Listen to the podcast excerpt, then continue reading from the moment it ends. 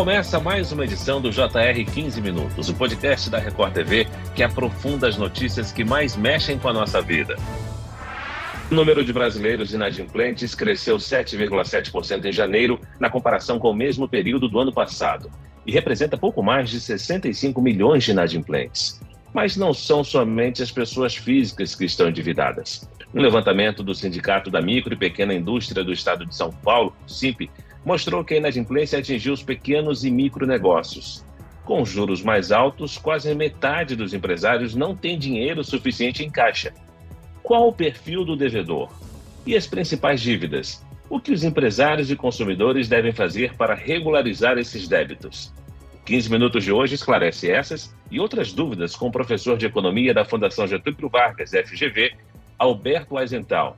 Seja muito bem-vindo, professor. Muito obrigado, Fara. É um prazer estar aqui com vocês. Quem nos acompanha nesta entrevista é o repórter da Record TV, Emerson Ramos. Emerson, houve uma piora na perspectiva dos empresários em relação aos negócios?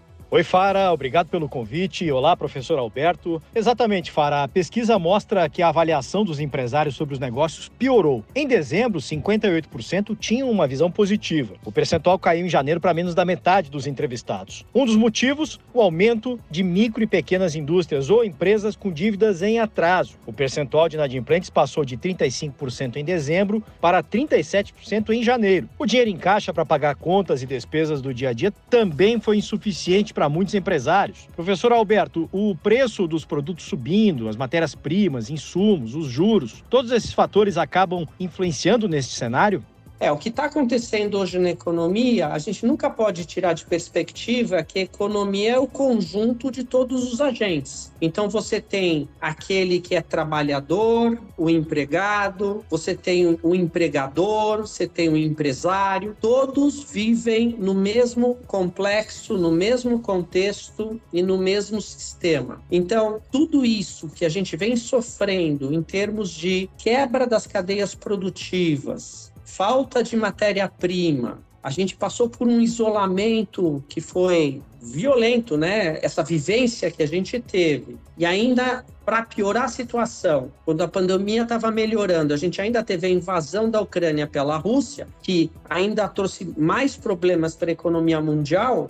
Em resumo, a gente tem inflação no mundo inteiro e no Brasil e aumento de juros no mundo inteiro e também no Brasil, e isso tem as suas consequências. Agora, professor, para muitos empresários, conseguir crédito com o banco é uma alternativa para driblar a situação. Os juros são os maiores obstáculos e essas empresas de menor porte, elas costumam encontrar dificuldade para algum tipo de financiamento hoje no Brasil? É, o que acontece é que com inflação em alta, as famílias têm menos renda para consumir. Se elas consomem menos, as empresas vendem menos. E não só as famílias precisam de renda e às vezes recorrer a financiamento, como as empresas também precisam virar seus caixas e também recorrer a financiamento. Então, a alta da taxa de juros, ela no primeiro momento, a política monetária de subir os juros, a intenção é tentar diminuir um pouco a pressão de demanda, para tentar refrear a inflação. Mas o problema, o efeito colateral de subir os juros é que no médio prazo já e no longo prazo nem se fala, as próprias empresas sofrem, porque as empresas também precisam de recursos para ter capital de giro, para comprar matéria-prima, para poder produzir e fazer oferta. E a subida de juros ela é muito mais danosa para as menores empresas do que para as maiores. Professor então, aos microempreendedores, a regularização de débitos evita a perda de benefícios previdenciários e que dívidas sejam cobradas na justiça, por exemplo. No entanto, esse acesso ao crédito requer alguns cuidados, não é isso? A questão de crédito, quando a gente fala de famílias, de pessoas físicas, é que as famílias elas estão tendo dificuldade para fechar as contas do mês, contas do dia a dia, e elas acabam recorrendo a empréstimo. Essa é a pior coisa que elas podem fazer, porque se hoje já não fecham as contas, imagina no mês seguinte que elas ainda vão ter que pagar a parcela do empréstimo. Aí vira uma bola de neve. Em relação às empresas, elas recorrem a empréstimo para conseguir também pagar suas contas, para conseguir comprar matéria-prima, para conseguir produzir. No caso das empresas, o que aconteceu é que elas acabaram comendo seus estoques de produtos finalizados, acabaram tendo que comer os seus estoques de matéria-prima e seu capital de giro. Então elas ficaram completamente descapitalizadas. Essa é hoje a situação que a gente enfrenta. Professor Alberto, a inadimplência neste grupo pode ser considerada um reflexo direto da pandemia? e em muitas situações também da falta de apoio para regularização? Com certeza. A gente vem de um contexto negativo, muito difícil, muita pressão em cima das empresas e das famílias. Ambas recorreram a empréstimo. A situação econômica como um todo não melhorou, não está melhorando. Vou só te dar um índice. Vamos ainda fechar o PIB do ano passado na ordem de 3% de crescimento. A previsão para 2023 é de 0 0,8, ou seja, a perspectiva para esse ano é de um crescimento pífio da economia brasileira. Dessa forma, o que, que acontece? Nem as famílias têm mais emprego, não têm mais renda e nem as empresas conseguem vender seus produtos e girar. Ou seja, a economia não funciona, fica muito mais difícil para você regularizar os débitos. Então, a tendência é de aumentar a inadimplência, sim, essa é a tendência ao longo do ano, e com a taxa de juros alta que a gente tem, fica cada vez mais difícil esse cenário mais positivo. Professor, ainda segundo a pesquisa, enquanto 12% das empresas fizeram contratações, 13% demitiram funcionários. Essa situação impacta na geração de empregos e, dependendo do segmento, há uma variação. Algum setor está sofrendo mais do que outros? Há um ano atrás, a gente tinha taxa de desemprego da ordem de 12,1% da população econômica ativa, caiu para 8,1%. Então, a gente sim caiu 4 pontos percentuais, isso é positivo, e trouxe um aumento de massa salarial da ordem de 45 bilhões de reais, o que também é muito positivo, e também teve aumento do salário ou da média salarial. Então, na verdade, está tendo uma melhoria na questão de emprego, o que não quer dizer que o ritmo de 12 meses atrás para agora vai se manter. É muito provável que os próximos meses a gente ainda vai ter melhoria, mas num ritmo mais lento. Por quê? Porque olhando em volta, a gente vê que o contexto econômico ainda não está bom. Então houve uma recuperação, inclusive o PIB de 3% do ano passado é uma recuperação de 2022 comparado com 2021, que foi muito ruim ruim. Então, tanto esse PIB como esse aumento ou diminuição da taxa de desemprego, aumento do emprego, é esse reflexo.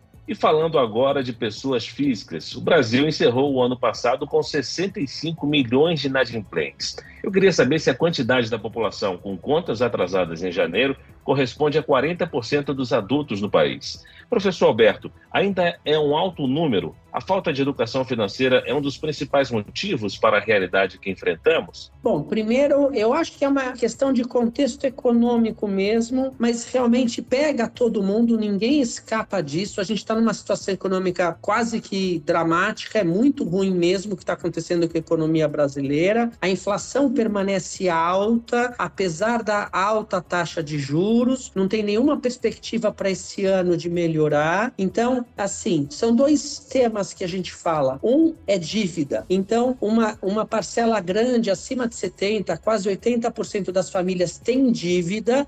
Dívida não necessariamente é ruim, porque você se endivida para comprar uma casa, um carro, e se você pode pagar, é bom. O problema é inadimplência, como você diz, que é quando você deixa de pagar uma conta a partir de 90 dias do vencimento. Esse que é o critério. Então, o que aconteceu com as famílias ou vem acontecendo, elas não fecham seus orçamentos, recorrem a empréstimo, empréstimos de péssima qualidade, que é cheque especial e cartão de crédito, que tem altíssima taxa de juros anual, mais de 400% no rotativo do cartão, mais de 180% no cheque especial, e isso acaba virando, infelizmente, uma bola de neve. A educação financeira ajudaria? Com certeza, mas depende do grau de desespero, do grau de dificuldade que a família família está vivenciando, mas com certeza, se a família tem poupança para uma determinada urgência, se ela consegue enxergar isso que está vindo, essa tempestade que está vindo e se precaver e tomar as devidas precauções, isso pode ser, se não evitado, minimizado. Professor, para muitos consumidores, os débitos estão concentrados nos bancos. Quando não se consegue honrar o compromisso financeiro com a instituição, o que deve ser feito? Em geral, os bancos costumam facilitar a negociação?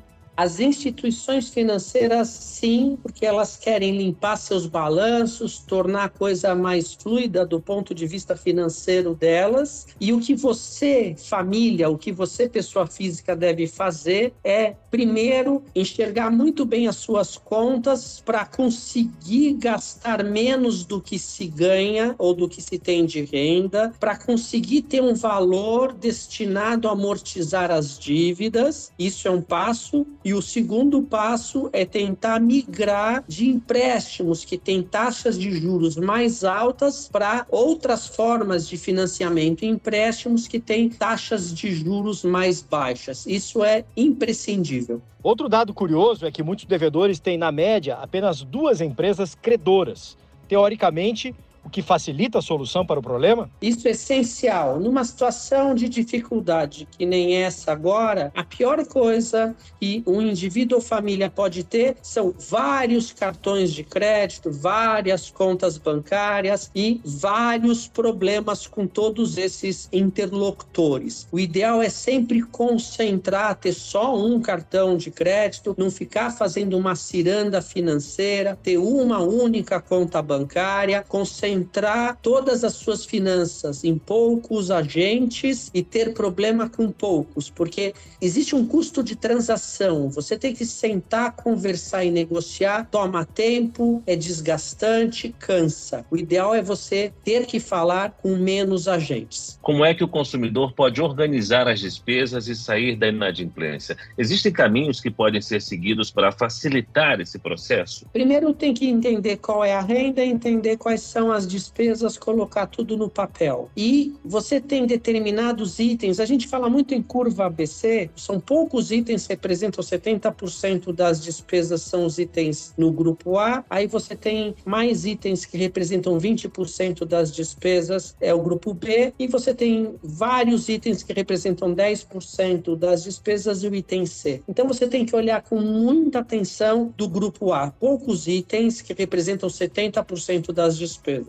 Lá provavelmente está aluguel, despesas com carro, etc. Ou às vezes escolas das crianças. O que eu quero dizer com curva ABC é o seguinte: não adianta você tentar discutir se você toma um cafezinho que custa cinco reais e não vê o teu aluguel que custa R$ 2.500 por mês. Esse é o ponto. Então você tem que atacar aqueles poucos itens que pesam muito na despesa familiar, mudar de residência, negociar o seu aluguel, afastar o carro, não usar o carro. Você tem que tomar medidas drásticas para fazer caber a sua despesa, o seu orçamento na sua renda. Isso é o mais importante. Recorrer a financiamento, o pior caso, e não se deve fazer. Professor, o início do ano é sempre um momento de gastos extras, né? O consumidor deve se manter atento ao orçamento e priorizar o pagamento das contas antes de fazer qualquer compra extra? Com certeza, isso já é uma coisa que entra naquela no rol do educação financeira, que é fora saber fazer contas, saber olhar para frente. Você tem que usar o 13 terceiro com muita precaução, não esbanjar em festas, em viagens e presentes, porque a gente sabe que a conta chega em janeiro, quer dizer, fora o cartão de crédito vir com uma fatura maior em janeiro,